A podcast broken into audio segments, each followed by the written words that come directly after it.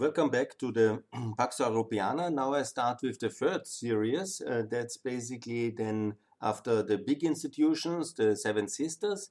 I will now have I have already finished the second um, series. This is about the European tools like the Euro, Schengen, recognition of Kosovo, the free trade agreements. I now go to the third level of a um, series of seven institutions. They are less known. I will start to explain um, the concept. It's basically uh, the um, uh, sub organizations of the Regional Cooperation Council, and uh, they are built, and most of them have developed out of the joint effort of the US and the EU to help the countries of Southeastern Europe to reconstruct after the Balkan Wars.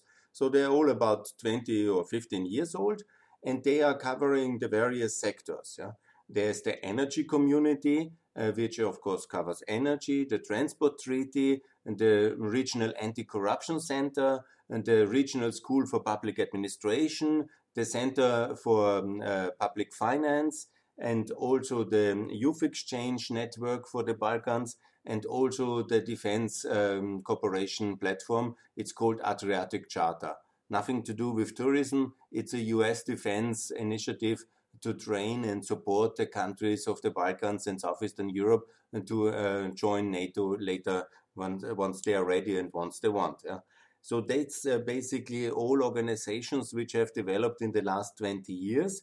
If you uh, have heard my um, series, my podcast about uh, the Regional Cooperation Council and about um, the history of that, how it developed, and that Ukraine and Georgia should join, and also about the Central European Free Trade uh, Agreement, that might be helpful uh, to follow now this third series because they are basically, when I want to say from the global level and from the big European and transatlantic level in the first series, I went in the second level now to the um, purely European uh, institutions and tasks. And now I go to the Southeastern European sub organizations.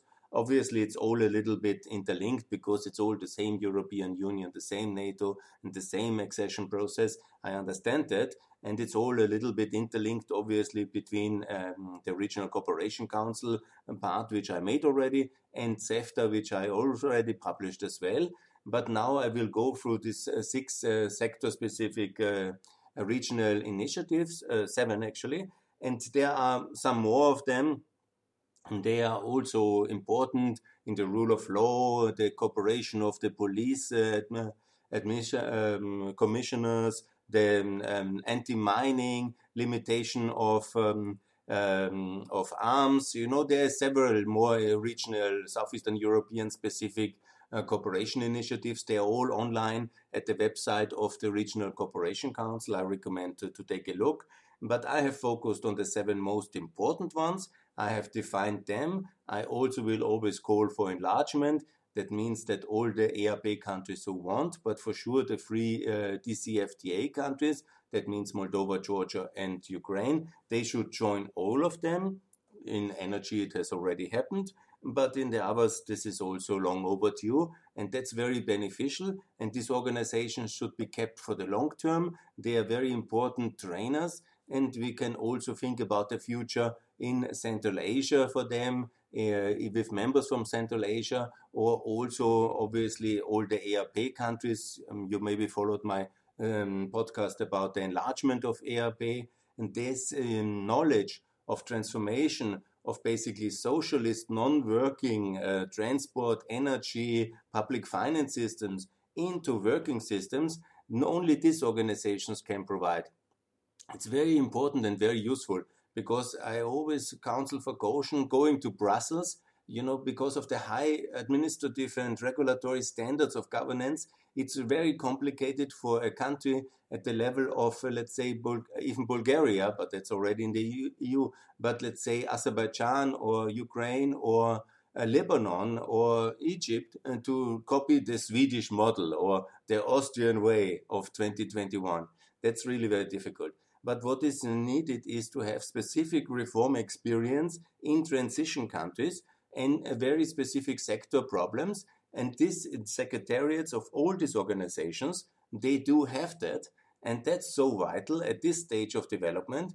And we have a lot of countries still which have to come out of this kind of socialist inheritance, the lack of uh, really decent regulatory standards in these vital fields for the people, from public finance uh, to, to public administration. And this knowledge is not so easy to replicate.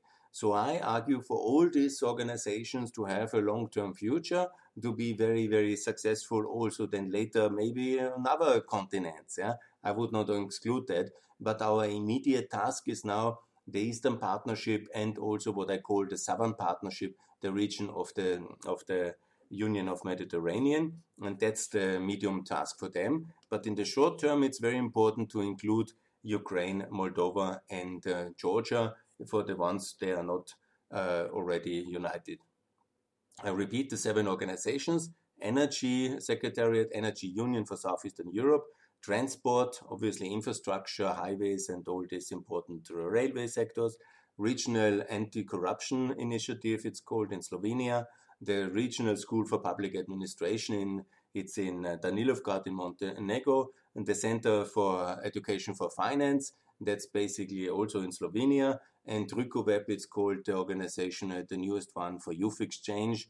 And that's also important. And obviously, in my view, the most important is this mainly US led defense initiative uh, for the preparation. It's called the Adriatic Charter and this is also very successfully. It has matured already Croatia, Albania, Montenegro, and North Macedonia into uh, NATO allies, and it hopefully will do the same now very soon for Bosnia and soon also for Kosovo, and then hopefully uh, for Serbia one day, hopefully soon. And then it should be also open for Georgia, Ukraine, and Moldova if they want to join NATO as they want.